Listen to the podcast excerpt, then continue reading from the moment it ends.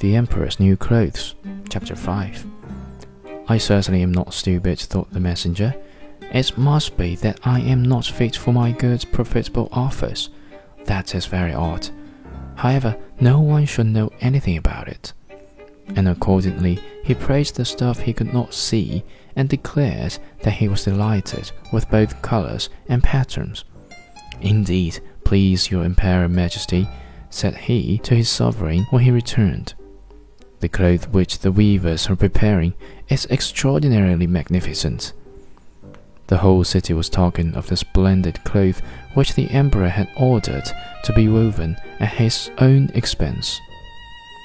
And now the emperor himself wished to see the costly manufacture, while it was still in the loom, accompanied by the select number of officers at the court, among whom were the two honest men who had already admired the cloth he went to the crafty impostors, who, as soon as they were aware of the emperor's approach, went on working more diligently than ever, although they still did not pass a single thread through the looms.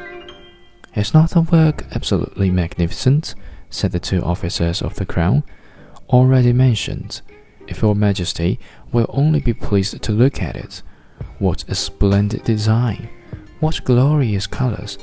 And at the same time they pointed to the empty frames, but they imagined that everyone else could see this exquisite piece of workmanship.